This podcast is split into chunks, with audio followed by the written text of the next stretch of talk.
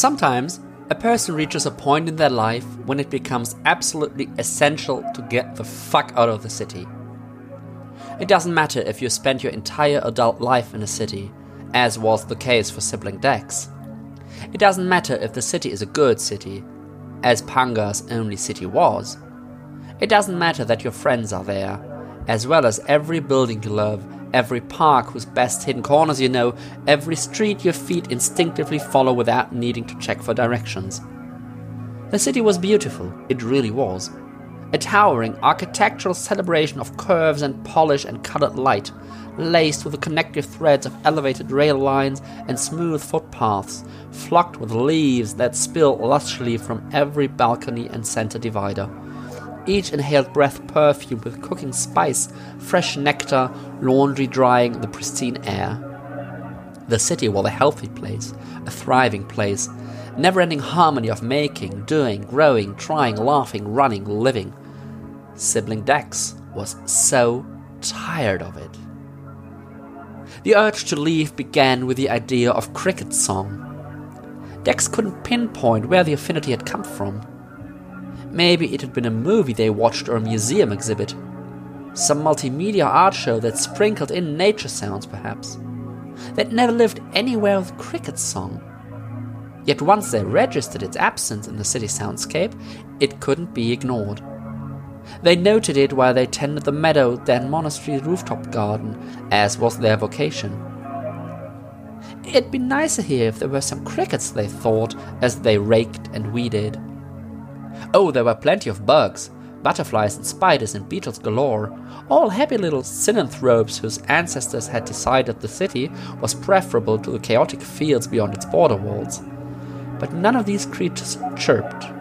None of them sang. They were city bugs, and therefore, by Dex's estimation, inadequate. The absence persisted at night while Dex lay curled beneath their soft covers in the dormitory.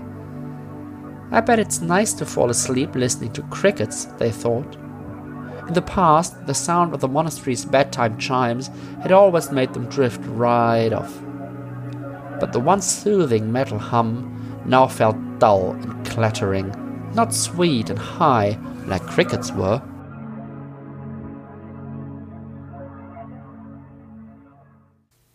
Hallo und herzlich willkommen zu Episode 59 von Weltenflüstern.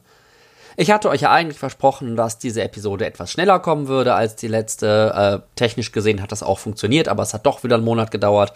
Wisst ihr was? Ich höre einfach auf, irgendwas zu versprechen, was die Zeiten angeht. Ich lese einfach, wie ich lese und podcaste einfach, wie ich podcaste. Ähm, und dann werdet ihr schon immer mal wieder ein nettes Buch von mir empfohlen bekommen. In der letzten Episode hatte ich euch ja The Monster von Seth Dickinson vorgestellt, was ja eher ein dunkles Buch ist, ein bisschen düster, auch schwer, schwer im Magen liegt manchen, äh, manchen Passagen. Dieses Mal machen wir atmosphärisch einen Sprung, einen großen Kontrast zu dieser Episode, denn ich habe das neueste Buch einer Autorin für euch, die eher so für ihre positiven und optimistischen Geschichten bekannt ist. Da das nicht ganz so viele Autorinnen sind, ähm, die das von sich behaupten können, ähm, wisst ihr vielleicht auch schon, um wen es geht. Es geht nämlich um den neuen Roman von Becky Chambers, A Psalm for the Wild Build. Die ist ja in erster Linie bekannt für ihre Wayfarer-Romane, die ich euch hier ja auch schon vorgestellt habe in den Episoden 6, 16 und 33. Und es gibt auch noch einen vierten Roman, den ich zwar gelesen, aber vergessen habe, euch vorzustellen. Und äh, wenn ich ein paar Wochen nach dem Lesen eines Romans nicht das Skript geschrieben habe, habe ich einfach schon zu viel wieder über den Roman vergessen, um euch hier sinnvoll was dazu erzählen zu können. Deswegen habe ich euch den vierten Roman äh, ihrer Wayfarer-Romane, der auch relativ frisch erst erschienen ist, nicht vorgestellt, aber auch der ist wieder äußerst lesenswert und ein würdiger Abschluss ihrer Reihe. Ähm, das ist nämlich das Spannende an dem neuen Roman, A Psalm for the Wild Build, dass Becky Chambers eine neue Reihe in einer neuen Welt schreibt. Die Reihe trägt den Titel Monk and Robot und ihr werdet gleich auch relativ schnell in der Buchvorstellung mitbekommen, warum sie so heißt. Erstmal die Frage, worum geht es in dem Roman? Es gibt relativ wenig expliziten Weltenbau. Chambers erzählt die Geschichte und man kann sich halt als Leser, Leserin da so dann den Weltenbau rauslesen. Deswegen ist einiges, was ich jetzt hier so äh, sage, eher aus Indizien geschlussfolgert, als immer unbedingt explizit erklärt. Wir befinden uns auf einem Planeten, beziehungsweise ich glaube, es ist eher ein Mond namens Panga. Und dieser Mond ähnelt so biologisch im Großen, Großen und Ganzen der Erde. Mag vielleicht einzelne Pflanzen geben, die anders sind, einzelne Tiere, die anders sind, aber man kann das mit einem, mit einem irdischen System, mit einem irdischen Planeten vergleichen. Ähm, dieser Planet ist in zwei Hälften geteilt. Äh, nicht physisch, soweit ich das verstanden habe, sondern einfach von, so machen wir das halt. Äh, einen Teil, auf dem Menschen leben und einen Teil, den die Menschen der Natur überlassen. Ja, das ist also so eine, so eine Zweiteilung, zu sagen, okay, die, die Hälfte des Planeten, die besiedeln wir einfach gar nicht. Diese Zweiteilung ist die Lehre aus dem sogenannten Factory Age, das irgendwie zu einem Ende gekommen ist. Was genau da passiert ist, wissen wir nicht und die Menschen haben anscheinend daraus gelernt. Ich weiß tatsächlich auch noch nicht mal, ob dieses Factory Age auf demselben Mond stattgefunden hat wie die Geschichte. Das, äh, ich glaube ja, aber ich bin mir nicht mehr ganz sicher. Es kann sogar sein, dass da Anklänge dran waren. Ähm, dass die Menschen von einem anderen Planeten auf diesen Mond gekommen sind. Es ist noch eigentlich noch nicht mal ganz klar, ob es wirklich Menschen sind, aber sie nennen sich, glaube ich, Humans und äh, sie verhalten sich auch so. Das Leben der Menschen ist ein bisschen schwierig zu beschreiben. Es hat auf den ersten Blick eigentlich so eine ganz klassische, fast schon klischeehafte europäisch-mittelalterliche Fantasy-Atmosphäre. Also jetzt ohne Elfen und Kobolde und Feen, aber halt so dieses typische äh, etwas romantisierte, mittelalterlich dörfliche Leben. Ist aber, wenn ich das richtig äh, gelesen habe, technologisch deutlich weiterentwickelt, etwas weiter sogar als unser technologischer Stand. Also es gibt einzelne Technologien, die sind weiter als das, was wir haben, aber viel der Organisation des Lebens wirkt eigentlich eher so, wie ich sagte, europäisch mittelalterlich. Und ähm, das, was es technologisch eben weitergibt, ist nicht so klassisch futuristisch mit Stahl und Glas, sondern eben diese dörfliche Struktur. Also das ist eine ganz spannende Perspektive und das ist auch so ein Thema, was sich durch den ganzen Roman und die ganze Novelle, ist ein relativ kurzer Roman, ähm, durchzieht. Das ist immer so dieses, dieses Untergraben von Klischees und dieses nicht so ganz in die typischen ähm, Welt, Weltenbau ähm, Raster passen und vielleicht auch nicht immer ganz schlüssig sein aus unserer Perspektive, aber natürlich für die Menschen, die diese Welt leben, ist es natürlich schlüssig und alles so nachvollziehbar. Aber es gibt immer wieder so kurze Momente, wo man so das Gefühl hat, das ist nicht rein Fantasy, auch wenn es sich so im Großen und Ganzen atmosphärisch so anfühlt. Besonders deutlich wird es natürlich, als dann der, ähm, der Roboter auftaucht, der der Reihe ihren Titel gibt. Ähm, ich sag mal jetzt ein paar Sätze zur Handlung. Das nimmt tatsächlich schon einen großen Teil der Handlung vorweg, aber wie immer bei Becky Chambers geht es im Grunde nicht um die Handlung und es gibt auch nicht allzu viel. Also wenn man die Handlung irgendwie zusammenfassen wollen würde, könnte man das in drei, vier Sätzen wahrscheinlich tun, ohne groß was zu auszulassen. Ähm, interessanter ist hier immer der Weltenbau, die Personen und die thematischen Anknüpfungspunkte, die Becky Chambers bietet. Die Hauptfigur ihres Romans ist Dex und Dex lebt und arbeitet in einem Kloster und pflegt dort den Dachgarten. Ähm, hier noch eine wichtige Info, ähm, weil in der Übersetzung vom Englischen in meinen deutschen Bericht was verloren geht. Im Englischen nutzt Dex in der Geschichte das Pronomen they. Ähm, dafür haben wir im Deutschen keine wirkliche Entsprechung. Ja, es gibt Versuche, ähm, das irgendwie pronominal zu lösen. Ich habe noch keine gefunden, die mich wirklich überzeugt. Ähm, ich werde versuchen, hier in der Sprache irgendwie eine Festlegung auf männlich und weiblich zu verhindern oder mal abzuwechseln. Ähm, dadurch, dass ich aber frei spreche und nicht ablese, kann es sein, dass ab und an mal was durchgeht. Ähm, also wie gesagt, ähm, Dex nutzt im Englischen das Pronomen they. Ich vermute, ich werde tendenziell ins er fallen, einfach weil er er, Dex, die Figur für mich irgendwie sich eher männlich gelesen hat, aber das muss nicht so sein. Ähm, und für die Handlung des Buches auch nicht, nicht relevant, das ist kein Thema, was ich auch eigentlich wieder ganz schön finde ähm, dass das nicht ein Problem ist, sondern halt in dieser Welt einfach so. Wir haben gerade im Intro gehört, dass Dex die Stadt nicht mehr mag, dass er sich in seinem Dachgarten, in seinem Kloster nicht mehr so richtig wohlfühlt und etwas anderes möchte. Äh, glücklicherweise ist der Orden, in dem Dex lebt, ähm, nicht autoritär, sondern die Mitglieder können ihre eigene Berufung frei bestimmen und auch wechseln. Ja, das heißt, es geht ganz einfach, man muss im Grunde nur zum, zur Oberin oder zum Ober Ober, nein, was ist das? Zum Abt heißt das, heißt das in männlich, aber das wäre die Äbtissin auf weiblich, egal, ihr wisst, was ich meine. Man muss zum Chef des Klosters gehen, zur Chefin und ähm, da sagen, dass man was anderes machen will und dann ist gut. Und genau das tut Dex. Dex will nämlich Teemönch werden. Ähm, hier interessanterweise kein neutraler Begriff, denn Chambers selbst schreibt Monk. Gut, also Teemönch. Ähm, und Dex reist dann durch das Land und besucht Dörfer mit einem Wagen und bietet dort Tee, Kräuter, einen Moment der Pause und ein offenes Ohr an. Also im Grunde so eine wandelnde Mischung aus äh, Kräuter, ähm, KräuterhändlerInnen, aus ähm, Teestube, aus ja, Beichtvater, Mutter, ähm, all diese, diese Dinger irgendwie kombiniert. Und ähm, Dex geht dann auch hin und lernt und meistert das Handwerk über mehrere Jahre hinweg, die wir sehr ähm, im Zeitraffer im Grunde erleben.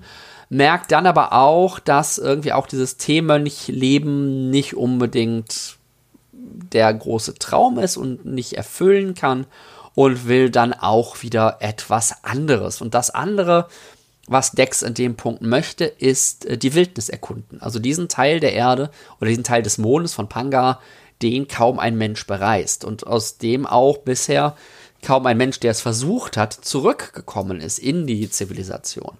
Ja, das taucht irgendwie nur so zwei, drei Sätzen am Rande auf, aber ist natürlich eine interessante Beobachtung und auch ein bisschen äh, ja, Foreshadowing im Grunde für das, was vielleicht später noch passiert.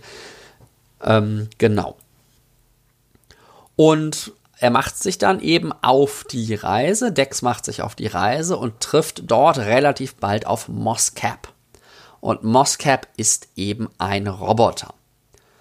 Und das ist der Teil des Worldbuildings, den ich vorhin ausgelassen habe, dass die Menschen, wahrscheinlich in diesem Age of the Factories oder wie es genau hieß, Factory Age, ähm, Roboter erschaffen haben. Und diese Roboter haben Bewusstsein erlangt. Und das finde ich jetzt den einen Punkt, äh, wo Chambers so Optimismus und Glaube an das Gute im Menschen sehr schön rauskommt. Denn diese Roboter, die Bewusstsein erlangt haben, wurden von den Menschen nicht versklavt, sondern freigelassen. Ja, also nachdem die Roboter Bewusstsein erlangt hatten und gesagt haben, wir wollen nicht eure Diener sein, haben die Menschen nicht gesagt, nee, seid ihr jetzt aber trotzdem, ob ihr wollt oder nicht, oder wir nehmen euch das Bewusstsein wieder, sondern äh, sie haben einen Weg gefunden, damit umzugehen, die Roboter freizulassen und eben selbst auch ähm, dann weiter leben zu können. Und jetzt leben die Roboter in der Wildnis und pflanzen sich insofern fort, als dass sie aus Teilen defekter Roboter neue bauen. Also es werden wahrscheinlich tendenziell weniger Roboter, ähm, aber sie pflanzen sich in gewisser Weise fort, sie können sich vermehren. Und äh, den Namen Moscap, was ein Pilz ist, wenn ich das richtig in Erinnerung habe, das klingt jetzt auch vielleicht ein bisschen seltsam, aber diese Roboter werden danach benannt, was sie als erstes erblicken, wenn sie sozusagen angeschaltet oder geboren werden. Jetzt habe ich eine ganze Menge erzählen können zu Handlung und Welt, auch wenn das Buch nur 160 Seiten hat. Wie gesagt, ist relativ kurz. Im Mittelpunkt dieses ersten Teils steht ganz klar die Wandlung von Dex und insbesondere der Wunsch aus der Stadt zu fliehen und Teemönch zu werden. Im ersten, naja, ist im Grunde der zweite Akt sozusagen. Der erste Akt, äh, ihn kennenzulernen, ist ultra kurz. Und dann schließlich der Wunsch, die Wildnis zu erkunden und das Leben außerhalb der menschlichen Welt zu kennenzulernen. Und als er dann auf Moscap trifft, verschiebt sich das Thema. Es geht jetzt eher darum, wie Moscap von außen auf die Menschen blickt. Und Chambers hat da eine sehr, sehr interessante Perspektive mit dieser Figur Moscap. Ähm, denn auf der einen Seite ist Moscap ein Roboter oder sind alle Roboter, wenn ich das richtig verstanden habe, immer auch mit der Frage beschäftigt, was ist denn eigentlich der Sinn ihres Lebens? Also Roboter suchen nach dem Sinn des Lebens. Finde ich schon mal eine sehr, sehr spannende Perspektive. Und ähm, denn sie sind ja eigentlich auf den ultimativen Nutzen programmiert. Ja, ähm, Roboter sind zielgerichtet sozusagen und haben aber eben den Sinn ihres Lebens mehr oder weniger darin gefunden, das Leben zu leben, das Kleine zu bewundern, das Alltägliche zu genießen und sich über die Existenz an sich zu freuen.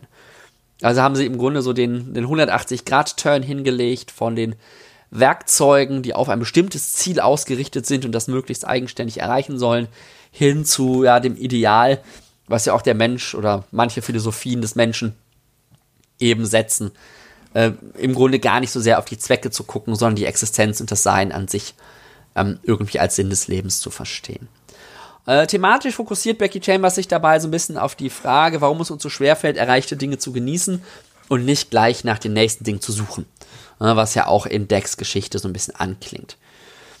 Da gibt es ein schönes Zitat eben von Dex, das möchte ich euch nicht vorenthalten. I packed up everything and I learned a brand new thing from scratch. And God, I worked hard for it. I worked really hard. I thought, if I can just do that, if I can do it well, I'll feel okay. And guess what? I do do it well.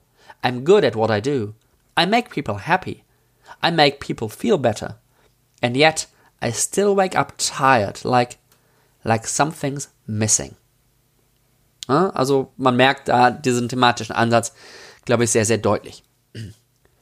Und Dex, die Person, die aus unserer Perspektive für einen Menschen schon sehr, sehr weise scheint, durch diese Reflexion, die er, äh, die eben oben gezeigt hat, lernt dann etwas von einem Roboter.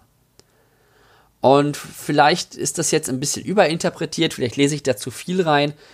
Aber ich finde es ganz spannend, die Überlegung sich mal zu stellen, dass hier die fortgeschrittene Technologie, also der, Bewusst der, der Roboter, der Bewusstsein gewonnen hat, weiser ist als eine Person Gottes. Also ne, Dex ist ja nicht irgendjemand, Dex ist ein T-Mönch, der sich dem dortigen Gott sozusagen untergeordnet hat, wobei man über diese Religion relativ wenig erfährt. Ähm, ich weiß nicht, was das, ob das ein, eine Art Gott ist, die irgendwie dem christlichen Gott entspricht oder dem ähm, dem Gott der abrahamitischen Religion, das kann ich nicht einschätzen. Aber ähm, irgendwie ist da eben diese Person Gottes als Dex und Dex lernt etwas von einem Roboter. Und das finde ich eine sehr, sehr spannende Perspektive. Dazu gibt es auch wieder ein schönes Zitat, diesmal von ähm, Moscap, eben genau zu diesem, zu diesem Dreh. That you, Moscap gestured at Dex, the creators of us, it gestures at itself originally made us with a clear purpose in mind, a purpose inbuilt from the start. But when we woke up and said, We have realized our purpose and we do not want it, you respected that. More than respected, you rebuilt everything to accommodate our absence. You were proud of us for transcending our purpose and proud of yourselves for honoring our individuality. So, why then do you insist on having a purpose for yourself? One which you are desperate to find and miserable without. If you understand the robot's lack of purpose, our refusal of your purpose is the crowning mark of our intellectual maturity, why do you put so much energy in seeking the opposite? Ja, ihr merkt schon, also in den Gesprächen zwischen Dex und äh, Moscap kommen einige spannende philosophische Gedanken auf und auch die Frage nach dem Verhältnis von Mensch und Natur ist dabei natürlich Thema. Ne? Wir haben ja diese Wildnis, die vom Menschen im Grunde unberührt ist, in der aber Roboter leben. Also eigentlich würde man so in der klassischen Science Fiction denken, dass die komplett industrialisiert ist, alles irgendwie auf Nutzen getrimmt und Effizienz und voller, voller Fabriken und ähnliches. Äh, ist sie aber nicht. Ja, denn die Roboter leben im Einklang mit der Natur, beziehungsweise irgendwie in der Natur. Und auch hier gibt es wieder ein schön, schönes Zitat von Moscap, das ich euch mitgeben möchte. It is difficult for anyone born and raised in human infrastructure to truly internalize the fact that your view of the world is backward.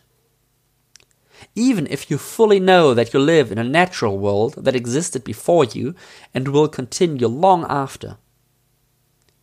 Even if you know that the wilderness is the default state of things and that nature is not something that only happens in carefully curated enclaves between towns, something that pops up in empty spaces if you ignore them for a while, even if you spend your whole life believing yourself to be deeply in touch with the ebb and flow, the cycle, the ecosystem as it actually is, you will still have trouble picturing an untouched world you will still struggle to understand that human constructs are carved out and overlaid, that these are the places that are the in-between, not the other way around. Also auch da wieder der klare Blick irgendwie auf den Menschen und zu sagen, ähm, es ist nicht so, dass die Natur die Lücke oder die Pause ist, das, was irgendwo dazwischen mal passiert, ne, sondern das ist im Grunde alles das, was wir Menschen tun, hat diese Rolle. Ne, wie wir das über die, eine Diskussion um die Klimakatastrophe auch haben, ne, die Erde wird weiterleben. Die Natur, die wird ihre Wege finden, weiter zu existieren.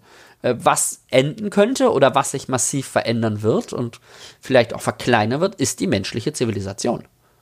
Und das ist, glaube ich, eine Sache, die wir Menschen gerade angesichts dessen, was uns in den nächsten Jahrzehnten bevorstellt, noch nicht internalisiert haben. Und die Frage ist auch, ob wir die überhaupt so internalisieren können. Aber das führt jetzt über den Roman hinaus, wobei Chambers natürlich tatsächlich vielleicht mit diesem Roman das Ziel verfolgt, uns genau diesen mehrfachen Perspektivenwechsel und, äh, zu ermöglichen. Einmal den Blick auf das, was wirklich wichtig ist innerhalb des menschlichen Lebens, aber dann eben auch den Blick auf die Rolle des Menschen, der Menschen im großen Ganzen im Hinblick auf das Verhältnis zu Natur. Ich bin auf jeden Fall super gespannt, was sie mit dieser Serie weitermacht, wo sie die Geschichte hintreibt. Wie gesagt, Chambers Geschichten sind jetzt meistens nicht irgendwie als Geschichten sonderlich aufregend. Aber sie hat mit Moscap und Dex wieder zwei total tolle Figuren geschaffen. Sie hat eine super spannende Welt angelegt, die viel Potenzial hat für ähm, philosophische Überlegungen, für persönliche emotionale Begegnungen. Bin sehr, sehr, sehr gespannt. Insgesamt erzählt A Psalm for the Wild Build von Becky Chambers eine einfache kleine Geschichte ohne Konflikte oder echte Gefahren. Es überzeugt mit schöner Sprache, einem Blick für Details, faszinierendem Worldbuilding, komplexen Figuren und einem extrem spannenden und wichtigen Perspektivwechsel. Lesen.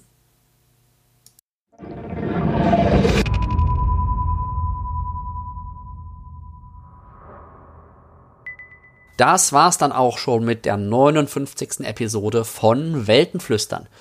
In meinem nächsten Roman bin ich schon relativ weit. Es wird also vielleicht nicht ganz so lange dauern bis zur nächsten Episode und schon verspreche ich wieder was, was die Zeit angeht.